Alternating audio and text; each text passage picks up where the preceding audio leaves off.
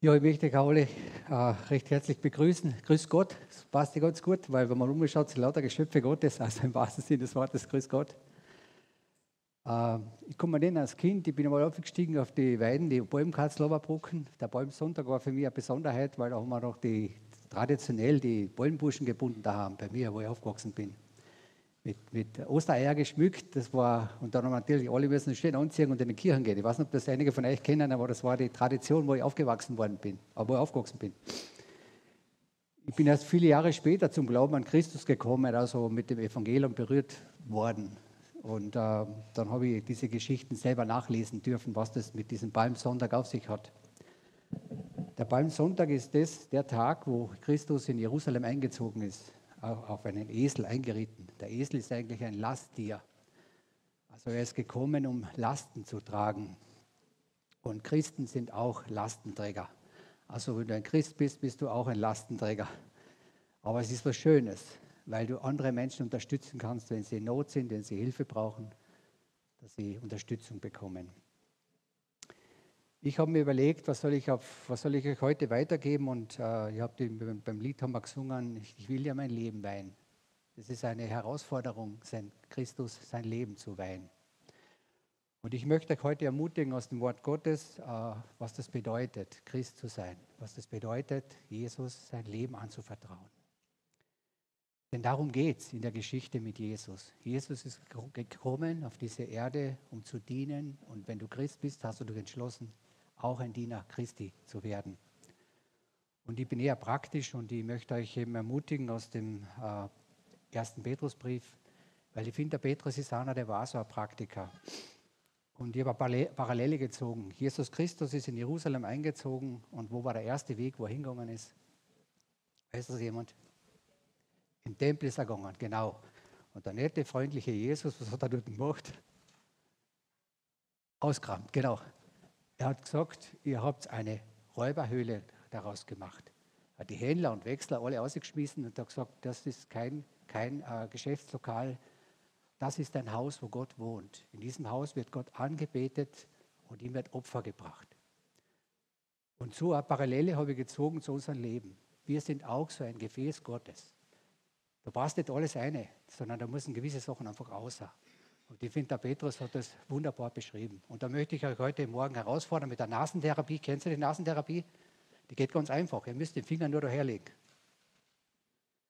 Und über das, was ich heute spreche, da musste ich einfach selber fragen, dich persönlich fragen, ob das für dich zutrifft und ob du da vielleicht das eine oder andere ändern solltest. Also, willkommen zur Nasentherapie. Petrus beginnt in, äh, das Kapitel 2, er sagt, legt ab. Ich bin ja Kraftfahrer vom Beruf, ich habe Anschlagmittel, Ketten, Gurte und so weiter. Und wenn ich irgendwas aufheben muss, dann muss ich da die Ketten montieren und aufheben, weiß ich nicht irgendwo hin. Und einmal im Jahr gibt es aber Prüfung. Da werden diese Gurte, die Anschlagmittel, die Ketten, wird alles überprüft. Und dann gibt es dieses berühmte Wort, das heißt ablegen. Wisst ihr, was das bedeutet, ablegen? Wenn der zu mir sagt, ablegen, das darf ich nicht mehr verwenden. Obwohl es noch gut ausschaut, obwohl man sich denkt, ja, es ist eigentlich, warum, warum soll ich das ablegen? Das ist ja eigentlich noch in Ordnung. Der sagt, es entspricht nicht mehr. Du musst es einfach ablegen. Und ich habe schon oft diskutiert und gesagt, aber der Gurt ist ja, der ist ja noch schön, sogar schön ist er schon, aber heute tut er nicht mehr. Ablegen. Und Petrus verwendet hier das gleiche Bild. Er sagt, es gibt, wenn du Christ wirst, gibt es Dinge in deinem Leben, die musst du einfach ablegen. Die musst du einfach zur Seite legen. Obwohl sie vielleicht gut ausschauen. Aber sie sind nicht mehr brauchbar für das neue Leben mit Christus. Wer von euch trinkt aus der Klomuschel aus? Kennt jemanden? Ich kenne keinen, oder? Das machen wir auch nicht, oder? Das gleiche Bild ist hier verwendet. Wenn du Christ wirst, kannst du nicht mehr so weiterleben, wie du vorher gelebt hast, sondern du musst dich ändern lassen, zu Christus ändern lassen. Und da bringt der Petrus ein paar praktische Beispiele. Er sagt zum Beispiel, legt ab alle Bosheit. Bosheit ist ein Wort, oder? Ich war als Kind, ich bin neben einem Bauernhof aufgewachsen, wir sind umgegangen, spielen als Kinder. Ich kann euch nur empfehlen, also wenn du ein Kind bist und neben einem Bauernhof aufwachst, das ist einfach ein Privileg. Die kleinen Schweinel und so die Nutschalan haben alle erfreut. Ich weiß nicht, wie es euch geht. Mir hat das immer getaugt. Und die Bäuerin hat immer gesagt, du habt ja nichts umposteln. Du habt ja nichts umposteln. Das heißt, nichts kaputt machen. Gell? Und wenn Petrus davon spricht, nichts Böses zu tun, dann meint er, macht nichts, was das Leben zerstört. Bosheit ist zerstörerisch. Oder stell dir vor, über Stecknadel und die sticht einem ein. Es tut einfach weh. Gell? Petrus ermutigt die Christen, es gibt Böses auf der Welt, keine Frage. Aber das sollte nicht von dir ausgehen. Gell? Wenn du Christ bist, sagst na, das lege ich ab. Ich möchte die Bösheit ablegen. Oder er sagt Betrug. Ne? Betrug ist relativ. Was ist Betrug? Gell? Daher schon bitte jetzt. Seid selber aufgefordert, da will ich jetzt dazu sagen. Einfach selber nachdenken, wo in meinem Leben findet er statt. Und dann einfach weglegen. Einfach auf die Seite legen. Oder Heuchelei oder Neid. Das sind lauter so Eigenschaften, die der Petrus beschreibt. Aber nicht sagen, du bist neidig, sondern ich bin neidig. Gell? Und wenn der Petrus sagt, ablegen, gell? dann sagt er, wir haben das. Also wir haben das. Was uns sagt er das nicht ablegen? Aber wir haben auch ein neues Leben mit Christus begonnen, deswegen wird man das ruhig weglegen. Und dann kommt das, was sie am meisten freut. Der Paulus sagt, der Petrus sagt, man sollte das nicht nur ausziehen, also nicht nur ablegen, sondern wir sollen auch was anziehen. Was soll man denn anziehen? Und da beschreibt er das wunderbar. Er sagt, streckt euch aus, wie ein Kind, das an der Mutter, nach der Muttermilch schreit. Da hinten haben wir ja ganz ein frisches Baby. Das ist ein, tolles Bild. Das muss dir vorstellen, ein Kind, da redet im Bauch, Gebärmutter, kriegst alles. Gell? Zum Essen, zum Trinken, es aufs Klo gehen muss, geht alles über die Nabelschnur weg, wunderbar. Und dann kommt es auf die Welt, kommt es heraus. Und dann schreit es einmal richtig. Es schreit richtig. Jeder, der das äh, mitgekriegt hat, man ist sogar froh, dass das Kind schreit. Aber es schreit nach der Muttermilch. Es schreit nach dieser existenziellen Muttermilch. Und dieses Bild verwendet Petrus und sagt, so wie dieses Kind schreit nach dieser existenziellen Muttermilch, so soll sie ausstrecken nach diesem Christus, um darin zu wachsen. Das finde ich ein starkes Bild. Also wir sollten als Christen wirklich uns ausstrecken wie ein Kind. Und dieses Bonding, ich habe selber eine Kleinkindbetreuerausbildung gemacht, ich habe das gemacht von der Zeugung bis zum dritten Lebensjahr. Ich war so fasziniert von diesen Geschichten, es würde den Rahmen sprengen, aber es ist so faszinierend, wie Gott das gemacht hat. Wenn die Mutter das Kind anlegt, das Gesicht sieht, das Kind sieht man so klein, es sieht genau den Abstand zwischen den Augen und dem Kind. Das kann ein Kind schon wahrnehmen. Ist doch faszinierend, oder? Und dann entsteht das zwischen Mutter und Kind. Und genauso versucht Petrus zu erklären, so müssen wir uns mit dem Christus verbinden, wie eine Mutter mit ihrem Kind. Und so versorgt, wie es wird, so müssen wir uns versorgen lassen von diesem Christus. Und dann sagt er, und warum soll man denn das tun? Das soll man deswegen tun, weil wir die Freundlichkeit, die Freundlichkeit von Jesus kennengelernt haben. Was ist denn freundlich? Was ist freundlich? Entgegenkommen, zuvorkommen. Das ist freundlich. Ist schon mal so weggeflogen, oder? Aufgeklappt? Das ist Internet auch freundlicher. So ist Jesus. Jesus ist freundlich, aufmerksam, entgegenkommend. Und den haben wir kennengelernt. Also wir können Jesus so kennenlernen, wie wenn wir lokal gehen, gell? Speisekarten her, aufmachen, steht drin, Leberknädelsuppen, Schweinsbraten mit Semmelknädel und Preiselbeeren. Aber das wird nicht ausreichen, oder? Was muss ich tun? Essen. ich muss die Schweißbraten essen. Und das Gleiche müssen wir als Christen tun. Es reicht nicht aus, wenn wir jetzt die Speisekarten vorlesen und sagen, ja, Jesus hat gesagt, gell? sondern ich habe Jesus erfahren. Ich habe Jesus gegessen. Von dem spricht Petrus hier. Wir sprechen über etwas, was wir mit Jesus erfahren haben. Und das ist was anderes, wie wir Speisekarten lesen, wie in der Bibel lesen, Jesus sagt. Ich habe ihn erfahren. Und jeder, der Christ ist, der hat Jesus erfahren mit dem Evangelium. Was ist ein Evangelium? Wir alle mit fünf Fingern, oder? Das kennen wir alle von WhatsApp. Was heißt das? Super Botschaft, oder? Das Evangelium ist eine super Botschaft. Das zweite, den Zeigefinger haben wir alle, oder? Sagen sie, na, du bist schuld, gell? du bist schuld. Gell? Zwischen Gott und den Menschen gibt es ein kleines Problem, das ist die Schuld. Aber Gott ist der Größte. Kennst du merkt, der Mittelfinger ist der Größte. Gott sieht das Problem mit der Sünde. Und er sagt, habe eine Idee. Ich schicke meinen Sohn, den Jesus, den schicke ich jetzt. Und der wird dieses Problem lösen. Er wird diese Sünde auf sich nehmen. Das tut er. Jesus nimmt die Sünde weg. Und dann der kleine Finger, hättet ihr Glauben, hättet ihr Vertrauen wie ein Senfkorn, was können wir machen? Was können wir machen? Berge versitzen. Und dann sagt er, wer dem vertraut, der hat das Leben. Das ist die Botschaft. Das, wer das hat, der hat auch das Leben. Und das versucht Petrus diesen Christen zu schreiben. Aber Petrus schreibt diesen Brief an Christen, die zerstreut sind. Das heißt, nach der Auferstehung sind die Jünger in alle Richtungen losmarschiert. Sie waren alleine unter Kulturen, die mit christlichem Leben gar nichts zu tun haben. Und das ist wie heute. Wir haben heute auch Kulturen, die mit dem christlichen Leben überhaupt nichts zu tun. Und da finde ich es so toll, dass Petrus beschreibt, was können wir Christen tun, damit wir mit Menschen, die mit, mit, Christen, mit Christus und christlichem Leben gar nichts am Hut haben, wie können wir mit ihnen zusammenleben?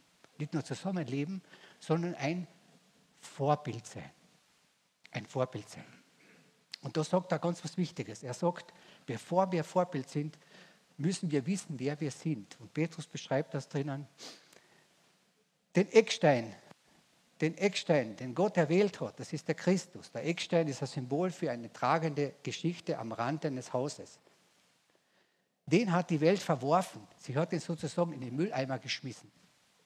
Aber der Eckstein, den die Welt in den Mülleimer geschmissen hat, das ist euer Eckstein, auf den euer Leben gegründet wird. Das muss man verstehen. Also wir haben mit der Welt einmal gar nichts zu tun. Im Gegenteil, die Welt hat ihn weggeschmissen. Aber der Eckstein, der weggeschmissen worden ist, das ist die Grundlage unseres Lebens. Du bist ein Eckstein. Ich ja Baustoffe auf die Baustellen, da gibt es die Ziegel, die Tonziegel, kennen wir ne? die Paletten. Ne? Da gibt es ganz viele verschiedene Ziegel. Alle Ziegel sind gleich, aber wisst ihr, was das Interessante ist? Keiner dieser Ziegel ist am gleichen Ort im Haus eingebaut. Kein einziger. Und genauso bist du ein Siegel, du bist ein Baustein Gottes. Und dann sagt Petrus, aber dieses Haus ist kein irdisches Haus, sondern das ist ein himmlisches Haus, ein ewiges Haus. Und wisst ihr, wer der Baumeister ist? Wer ist der Baumeister? Wer nimmt den Ziegel in die Hand? Wer nimmt das? Auf der Baustelle macht das der Maurer. Wer, wer nimmt deinen Ziegelstein in die Hand? Wer macht das? Dann ist doch zögerlich. Wer macht das? Jesus, jawohl, wunderbar. Und der Jesus setzt dort hin, wo er, wo er, wo er, wo er warst, und passt du am besten hin. Und manchmal beschneidet er. Wenn du auf der Baustelle bist, du, der, der Giebel jetzt so schief auf, muss man einen Zirkel durchschneiden. Vielleicht muss Jesus einmal etwas machen in deinem Leben, was dir nicht so gefällt, aber das passt uns da nicht ein. Und ich weiß nicht, was Jesus konkret mit deinem Leben vorhat, in welchen Ziegelstein, wo er dich in diesem geistlichen Haus einbaut. Aber eins müssen wir wissen, wir haben eine ganz neue Berufung, und zwar eine ewige Berufung. Unser Haus ist ewig, für die Ewigkeit bestimmt. Und dann sagt er, es kann natürlich passieren, wenn du jetzt eine andere Vision hast, eine andere Mission hast, dass du in der Welt aneckst. Das ist bei Jesus schon so gewesen. Zuerst haben sie gefeiert, hurra, Jesus kommt bei mir umgelegt. Und was haben sie eine Woche später gemacht? Was haben sie mit ihm gemacht? Und umgebracht. Ganz einfach. Sie haben ihn verworfen, so wie es da steht, im wahrsten Sinne des Wortes. Wir haben nicht erkannt, wer das ist. Und das ermutigt mich beim Petrus, dass der Petrus das auch wirklich so klar und deutlich sagt. Du bist ein Edelstein Gottes. Und es kann sein, dass du, wenn du in der Welt unterwegs bist, dass Leute das aufregt. Jetzt ein Beispiel. Da gibt es einen Betrieb, da ist es irgendwie so unausgesprochen erlaubt, dass man Sachen von der Firma mitnimmt. Das machen alle. Kein einziger hat da ein Problem dabei, aber das ist eh so. Das gehört so. Sitzen wir alle im gleichen Boot. Jetzt kommst du als Christ hin, fängst dort an, hast, kennst gar nichts von der Firma, ziehst da die Leute die Sachen mitnehmen. Sagst du denen, ja, halt, kannst du einfach die Sachen mitnehmen. Sagt er, warum? Das machen wir ja alle. Sagst du zu ihm, ja, aber wie, das ist ja, das ist ja nicht in Ordnung. Das. Da sagt er, ja, was wäre nicht in Ordnung? Das bist du. wir haben alle kein Problem. Wir haben ja alle kein Problem. Du bist der Einzige, der damit ein Problem hat. Und das kann uns passieren. Es kann uns passieren, dass wir in vielen Dingen anecken. Dass wir einfach merken, jetzt gibt es ein Problem, vorher war kein Problem. Oder die Leute sind unterwegs, sind Lokale, lernen eine Frau kennen und nachdem er mit dir geschlafen hat, sagt er, ich habe vergessen zu sagen, ich bin verheiratet und habe vier Kinder. Hätte er vorher auch sagen können, gell? hat er nicht gesagt. Gell? Aber ich hoffe, wir Christen machen das nicht. Das ist wirklich jetzt ein ernst gemeint. Also was die Welt macht, ist nochmal eine andere Geschichte. Aber ich möchte uns Christen außerfordern, hoffentlich machen wir das nicht. Weil wenn wir das machen, gell, dann sind wir kein Vorbild mehr. Da müssen wir dazu stehen. Wenn wir es machen, müssen wir dazu stehen und sagen, richtig, aber das ist nicht im Sinne Gottes. Das, das muss ich jetzt einfach sagen. Ich habe es gemacht, aber das ist nicht im Sinne Gottes. Das ist kein Problem. Aber ich kann nicht hergehen und sagen, das ist alles mit Gott, äh, das, ist, das geht alles überein. Und da bringt er ein paar Beispiele der Petrus, wo ich finde, das ist, ist, hat was mit dem Leben zu tun. Und er sagt auch, es ist Jesus schon so gegangen. Jesus ist schon angegriffen worden von verschiedenen Seiten. Und wir Christen auch. Deswegen ist mein Motto. Die Welt sagt, so du mir, so ich dir. Und wir Christen sagen, wie Christus zu mir, so ich zu dir. Das ist was anderes. Das ist was anderes. Und deswegen ist es so wichtig, dass wir diesen Christus leibhaftig erfahren mit seiner Güte, seiner Gerechtigkeit, mit seiner Liebe, mit seiner Barmherzigkeit. Wenn uns das widerfahren ist, dann können wir überhaupt erst einmal das tun, was Jesus wichtig ist, weil wir das erfahren haben. Und wenn wir das nicht erfahren haben, können wir das nicht weitergeben. Und da ermutigt der Petrus die Christen, wir sollten das tun. Wir sind ein besonderes, wertvolles Gefäß für Jesus Christus. Und das soll uns bewusst sein. Und ich weiß nicht, wie es euch geht. Ich habe das Motto, jedes Argument kann mit einer Sache aufgehoben werden, indem man es tut. T-U-N, Tag und Nacht, tun. Diskussionen, Gespräche über das Glaubensleben gibt es ohne Ende. Was die Menschen überzeugen wird, dass das Christliche funktioniert, das ist dann, wenn wir, das christlich, wenn wir christlich leben. Wenn sie uns sehen, dass das funktioniert. Weil ich habe, ich habe ja darüber nachgedacht. Wir sind von Gott geliebt. Und wie soll ein Mensch, der Gott nicht liebt, jemals wissen, dass es Gott gibt, wenn wir, die Gott kennen, auch nicht lieben? Wie soll das funktionieren? Und deswegen müssen wir zuerst uns von Gott richtig lieben lassen, im vollen Ausmaß. Und dann ist es eine Selbstverständlichkeit, dass wir den anderen lieben können. Selbstverständlich. Und das versucht der Petrus zu erklären und sagt, wir müssen nicht nur christlich reden, wir müssen christlich leben. Wenn wir jetzt rausschauen in den Garten, jetzt wachsen überall die Primalan aus und die Schneeglecklern und die verschiedenen Blumen. Wisst ihr, was bei den Blumen total interessant ist? Die reden nichts. Die reden nichts. Und trotzdem sind sie wunderschön zum Anschauen. Und das wünsche ich mir für uns Christen. Nichts mehr reden, handeln. Wenn schwierige Situationen, wenn man herkommt zu dir und sagt, du bist doch der größte Trottel, der es überhaupt gibt. Ja, was ist denn der erste Impuls, was kommt? Ja, du auch, oder? Gemale, oder? Was ist denn der erste Gedanke? Jesus hat zu mir auch schon gesagt, du bist der, ich habe das, hat er nicht, sagt er natürlich nicht, oder? Du bist angenommen und geliebt. Und wenn wir Christen das nicht tun, dass wir Menschen, die schwer versorgen, annehmen und lieben, dann werden sie nie daran glauben, dass es in Jesus jemals gegeben hat. Deswegen müssen wir bei uns anfangen, da, Nasentherapie. In dem Ausmaß, wie Jesus mich angenommen hat, mit Barmherzigkeit und Liebe, in dem Ausmaß muss ich das dem anderen anbieten. Ich war mal irgendwo, hat dann ein Bagger eine Einfahrt drin stehen lassen kommt er zu mir und sagt, ich bin der größte Trottel, es überhaupt gibt. Sage ich, bin froh, dass es mehr gibt. Ich bin der Einzige. Sagt er, was ist denn da los? Sage ich, ja, den Bagger da in der Mitteneinfahrt stehen und den Schlüssel in Klagenfurt vergessen. Ich sage, ja, das kann passieren, oder? Das, das kommt vor, oder? Wie schwer ist der Bagger? Ja, zehn Tonnen. Sage ich, den hebe ich weg. ich habe so einen starken Kran. Den hebe ich weg, dann fahre ich da rein. So was gemacht. Und da habe ich zu ihm gesagt, weißt du was, ich kenne das auch. Es ist völlig normal. Es gibt Sachen, die wir vergessen. Aber ich konnte zu dem nur so sein, weil mir das auch schon passiert ist. Wenn dir in deinem Leben noch nichts passiert ist, dann wünsche ich dafür Glück. weißt du warum? Weil du kannst es doch nicht geben. Wenn da noch nichts passiert ist, kannst du kein Verständnis aufbringen. Aber wenn das immer wieder vorne ist. Und das ist in meinem Leben passiert. Ich habe diese Güte, diese Gerechtigkeit, diese Barmherzigkeit Gottes leibhaftig erfahren. Ich hätte das müssen kennenlernen, wenn ich 15 Jahre alt war. Niete hoch fünf. Niete hoch fünf. Wirklich. Und jeder, der mich kennengelernt hat, der Xöll hat zu mir gesagt, bei dir ist Hopfen und Malz verloren, das mal auch, dass dir wert nichts. Du bist der größte Trottel, den es überhaupt gibt. Und so war es. Aber Jesus hat mich auch angenommen. Und dieses Annehmen von Christus hat mein Leben verändert. Wirklich verändert. Stück für Stück habe ich von der Mutter Mühlhauser gesagt. Da bin ich stärker geworden und größer geworden und selbstbewusster geworden. Aber aus der Liebe Gottes heraus. Und Petrus bringt in diesem in diesen Bildern, die er da verwendet in Kapitel 2, bitte tut das daheim in Ruhe durchlesen, gell? kannst du selber in Ruhe durchlesen. Aber da bringt er das immer wieder zum Ausdruck. So wie es uns widerfahren ist, so müssen wir es weitergeben.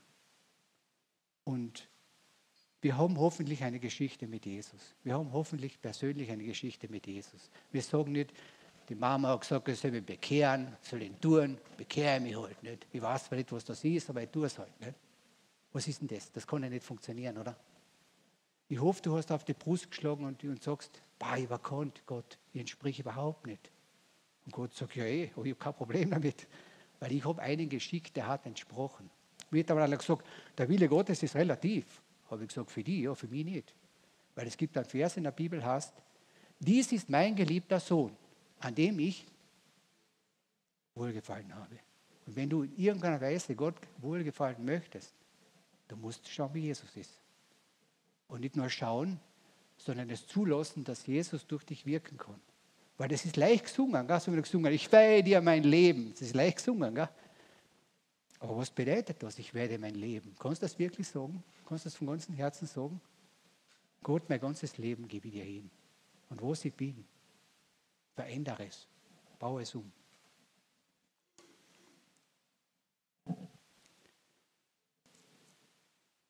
Ich finde es so, so ermutigend, wie wie er das auch beschreibt.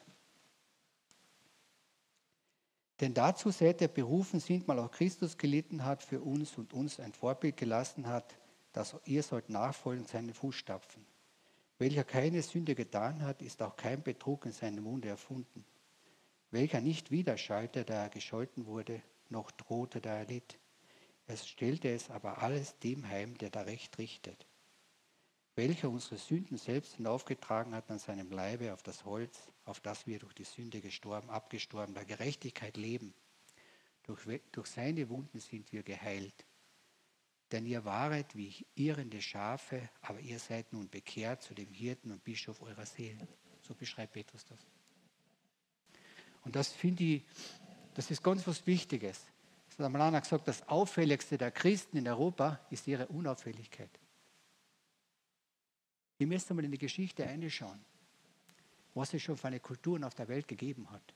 Kulturen, sind gewisse menschliche Verhalten. Aber was die Welt immer wieder, immer wieder revolutioniert hat, wo die Liebe wieder eingekehrt ist, das ist dann passiert, wenn Christen christlich gelebt haben. Wenn sie wieder gesagt haben, ich werde nicht nur reden, ich werde es tun. Und ich möchte euch ermutigen, fang da an, nicht lang reden, einfach tun. Fang an, in deinem Leben aufzuräumen. Aus der Klomuschel trinkt man nicht außer. Sieg dich als Gefäß Gottes, prüft es und legt es vor Gott hin und sagt Gott, da muss man jetzt wirklich helfen. Jesus, da muss man jetzt wirklich helfen. Die Bibel ist ein tolles Buch. Die Bibel ist insofern ein tolles Buch. Du gehst mit, mit, den, mit der Motivation hin, du möchtest etwas von Gott erfahren. Und dann macht es Gott. Gott lässt dich was erfahren. Bei mir war es immer so, er hat mir mal was erfahren lassen, wo ich noch so richtig drin hänge, wo ich so richtig, boah, ja, boah, da musst du aber wirklich noch was tun. Gell? Sagt er, ja, deswegen habe ich es ja gesagt. Ne? Und bei mir ist immer so beim Bibellesen, du gehst du geh hin und dann liest so und dann denkst boah, du, du bist das ein Herzensversteher. Gell? Sagt, der Pferdeflüsterer, der Jesus ist das ein Herzensversteher. Und dann kommt es bis der eine. Und bei mir ist immer so, da kommt das Erkennen, dann kommt das Bekennen, und dann kommt das Anbeten. Und das erlebe ich immer wieder. Und das ist voll faszinierend, dass das dann so, was das, was das mit dann macht. Und ja, ich möchte auch da herausfordern. Ich schließe mich mit ein. Leben wir das. Leben wir das wirklich. Was uns ist Ostern einfach umsonst gewesen. Und ich finde das einfach echt schade. Das ist so eine tolle Botschaft. Das Evangelium ist so eine tolle Botschaft. Und wir haben solche Herausforderungen. Ich weiß nicht, wie es euch geht. Es gibt so viele Gespräche, wo so viel Urteile und Verurteile und Richten und, und alles Mögliche kommt vor. Und da müssen wir uns an der Nase nehmen. Da müssen wir die Menschen liebevoll abholen. Da hat zu mir einer gesagt, tust du jetzt fasten? Sag ich jeden Tag. Sag, was fastest du? Sage ich, ja, mit Schimpfwörtern und schlechten Gedanken. da hat gesagt, das ist eh nicht das ist schlecht. Das ist jetzt kein Schmäh, das habe ich jetzt gemacht seit 14 Tagen. Das ist höchst empfehlenswert, muss ich sagen. Du kannst dafür alles essen, was da schmeckt. Aber das andere, aber das andere ist herausfordernd, würde ich sagen. Da hast du mehr zu tun, wenn du dich auf das einlässt. Ich bete noch. Herr Jesus Christus, ich möchte danken auch für den Petrus, dass er uns echt auserfordert, unser Leben äh, ja, zu prüfen. Uns dir hinzugeben mit dem vollen Ausmaß unseres Lebens, dass du uns zu einem köstlichen Eckstein, ja, dass du ihn verwenden kannst und dass er ein tolles Haus daraus bauen kannst. Ich möchte wirklich bieten, Herr Jesus, hilf uns einfach dabei, dass wir diese Herrlichkeit, die du in das Leben, in die Welt gebracht hast, dass wir die weitergeben können. Denn es gibt ja nur zwei Menschen auf dieser Welt, die von Gott geliebt und die es noch nicht wissen. Und da möchte ich dir besonders bieten, dass, dass, wir das, dass wir dich die vorstellen können, dass wir die Menschen dich vorstellen können. Mit all deiner Güte und deiner Gerechtigkeit und deiner Barmherzigkeit. Amen. Amen.